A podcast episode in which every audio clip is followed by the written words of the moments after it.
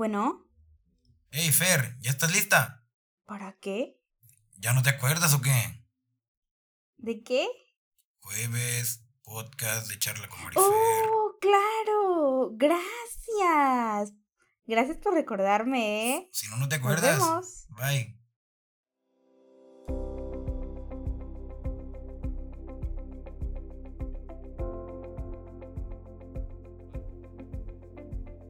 Sí, es jueves.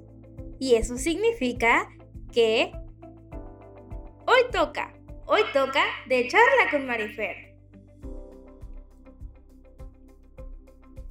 Todos los jueves tenemos una cita. Recuérdalo, mismo canal. No te lo pierdas. Es momento de de charla con Marifer.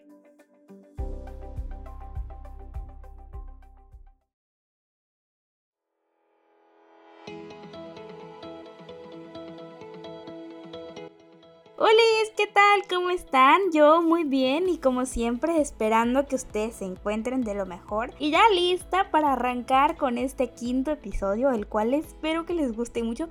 Dicen que no hay quinto malo y espero que sea así, que este episodio les guste muchísimo y que lo recomienden mucho. Estoy un poco nerviosa, ¿saben? Porque es la primera vez que se toca un tema así aquí. Bueno, pude haberlo tocado en dos episodios de la temporada pasada, en dos temas, que fue en gustos culposos y en y en educación sexual. No recuerdo si lo hice la verdad, pero hoy vamos a hablar de las parafilias, como ya lo vieron en el título. Espero que les guste el episodio y pues retroalimentenme también, porque me gusta que me retroalimenten y que me digan qué piensan y así. Empezamos. Yo soy María Fernanda, esto es de charla con Marifer y comenzamos. Y bueno, empezamos como siempre con el contexto y el término parafilia se ha utilizado últimamente, bueno, desde años atrás un poco, para sustituir al de perversiones o aberraciones sexuales después de que se ha reconocido que el común denominador en estas formas de expresión sexual es la presencia de una forma de vínculo que elimina los componentes interpersonales. O sea, es decir, que una parafilia no va totalmente relacionada, por decirlo así, a la relación sexual, sino a lo que la compone puede ser de otro tipo de componentes, o sea, no precisamente a la persona, al vínculo con, la, con el que la estás teniendo, ¿me explico? Proviene del griego para, que es a un lado de o al nivel de, y filia o filos, que significa amor, amor es filos, y filia es amante, amante, amigo. Entonces, ya desglosando la etimología, llegamos a la conclusión de que parafilia es estar al lado de, al mismo tiempo que amor y amigo o amante, ¿saben? Está un poquillo enredosillo, pero bueno, parafilia es eso. Llevar las relaciones sexuales, no tanto relaciones sexuales, sino más como que atracciones, ¿saben? La teoría de la conducta humana que más ha elaborado estudios sobre las parafilias es la teoría psicoanalítica. Y el común denominador de este enfoque es la atribución de causalidad a las experiencias del desarrollo, más bien a temprana edad. Esta teoría postula que podría decirse que fueron traumas los que hicieron que una persona desarrollara cierta parafilia, que algo pasó en su desarrollo temprano esta persona se estaba desarrollando cuando era un niño una niña y que es por eso que tienen estos como que deseos que son un poco fuera de lo normal para nosotros muchas veces. Vamos a hablar sobre unas parafilias que yo me así que, güey, qué pedo, como decimos aquí. Es como en la teoría del psicoanálisis, como les he dicho, o sea, esta es la teoría psicoanalítica, de que todo pasa a temprana edad. A temprana edad se va a definir mucho de tu, mucha de tu personalidad. Es por eso que esta teoría dice que es como que una regresión haciendo una regresión, la persona descubre, o sea, qué es lo que causa su, su, parafilia, porque eso pasó antes, mucho antes de la edad que tiene ahora. Una de las principales características psicológicas de las parafilias es que la persona que tiene una parafilia no puede funcionar apropiadamente en relaciones sexuales normales y comienza a sustituir su fuente de placer por una persona objeto o cosa que no puede criticarlo o hacerlo sentir mal, humillarlo, entre otras cosillas. O sea, que no, que no va a criticarlo en su identidad, en su identidad sexual o en su ejecución sexual. Hay una diferencia entre la parafilia y el trastorno parafílico, porque no, no es lo mismo. De hecho, en el DSM5, una vez me tocó leer el DSM5, es un libro de todos los trastornos mentales que hay. Me tocó leerlos para una clase de psicología en tercero de prepa.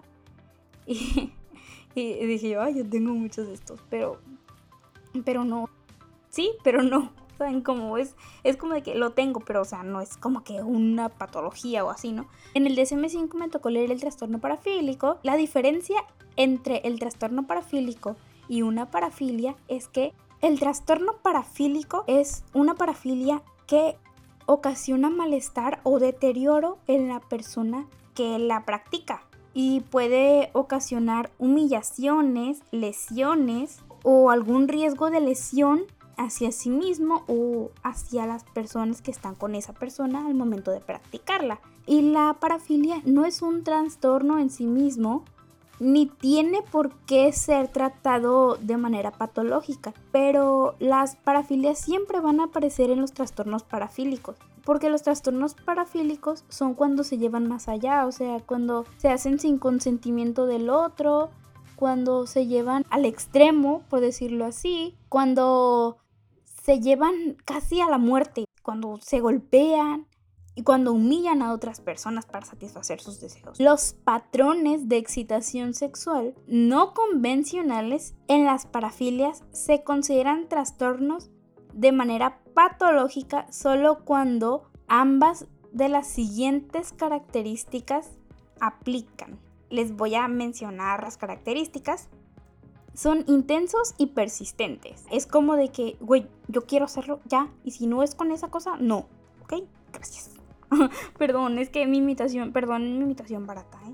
En ese momento ya se considera un trastorno que debe tomarse de manera, eh, de manera patológica. La siguiente.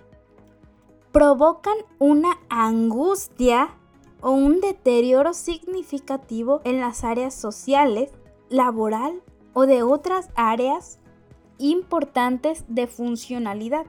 Esto significa que, por ejemplo, estás en una fiesta y ves algo que te genere atracción, pasa mucho en los camiones.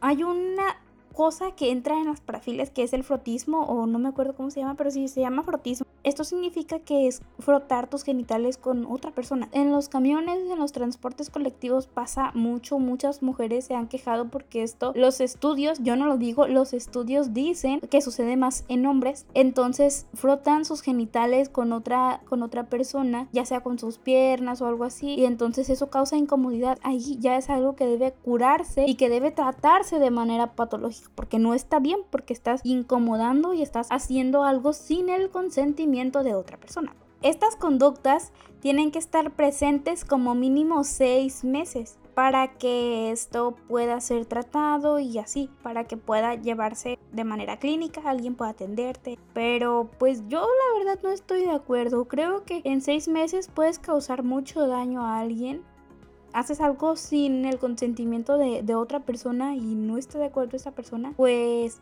eso no está bien y en seis meses puedes hacerlo muchas veces. Y yo creo que debería de ser con menos tiempo, pero pues bueno, esos ellos son los que saben. Yo solo estoy dando mi punto de vista, ¿verdad? Bueno, voy a decirles algunas de las principales parafilias. La zoofilia, que es la atracción hacia los animales. La primera vez que escuché esto me hizo tanto ruido pero tanto ruido. Que, ah, no sé, o sea, yo siento que algo debe estar muy detrás de esto y yo no lo entiendo, la verdad. Vamos con la siguiente, la necrofilia, que es atracción hacia los muertos. Una vez, cuando estábamos viendo este tema, que fue la de las primeras veces que lo escuché, un maestro dijo que una chica había tenido una infección que ella solo tenía relaciones sexuales con su novio. Entonces que fue con un, con un ginecólogo y que le dijo que eso se debía a que hubo contacto con un muerto. Entonces su novio era criminólogo o algo así. trabajaba en un lugar así, pues de, de donde, donde había muertos y así, y que pues su novio tuvo cierta relación con un muerto, o sea, obviamente sin que el muerto se diera cuenta, pues cómo no, pero él hizo algo con, con el muerto, entonces afectó a la muchacha y es como que, güey, ay, no sé, sentí mucha empatía y mucho, no sé, con la muchacha. También está, esto es una categoría, por decirlo así, está el voyeurismo, que es cuando tú ves a otras personas teniendo relaciones sexuales. Este es muy común, pero como les digo, este puede o no ser con el consentimiento de las demás personas. Que creo que si es con el, si es con el consentimiento de las demás personas está súper bien. Pero si no es así, entonces no. Creo que en los moteles se da mucho eso de que muchas personas, bueno, no muchas, pero si algunas pagan por ver a las personas teniendo relaciones. Me han contado. Justo el maestro que nos contó lo de la chica de la necrofilia, que tuvo pues problemas por la necrofilia que tenía su novia. También está, como les dije, el frotismo, que es frotar tus genitales con los de otra persona. Ay, este se me hace bien feo. Se da mucho, como les digo, en los transportes públicos. De hecho, a una conocida le pasó y el, tipo que, que, estaba frotándose con, con, su pierna la amenazó con un cuchillo y, y no, hombre, la, la chica estuvo muchos días con miedo. También está la coprofilia. Que, ay, esa me causó mucho ruido también. O sea, de, es de que atracción hacia la popó. Hacia el excremento. Y es como que. ¡Uy! No sé, me, me, me causó mucho ruido, la verdad. También está la urofilia, que es parecida, es con la orina. También, también me causó muchísimo ruido. Mucho, mucho ruido. Más del que se imaginan. La coprofilia y la urofilia me causaron muchísimo ruido. También está el fetichismo, que es como que con un objeto. En el fetichismo entran varias cosas. Yo digo que un fetiche no es una parafilia. Muchas veces se dice, ah, yo tengo un fetiche, pero no es algo que se deba tratar, ¿saben? Pero el fetichismo entra dentro de las parafilias. También está el sadomasoquismo, que, ay, esto se me hace muy humillante. Y bueno, estoy de acuerdo en que puede haber gente a la que le guste y así, y también a la que le guste se trata mal, pero yo estoy totalmente en contra. Pero pues bueno, gustos son gustos. Y ay, no, es que con el libro de 50 sombras de Grey, que ni lo terminé, por cierto, ni lo tengo terminar, no sé, me quedé como que, ay.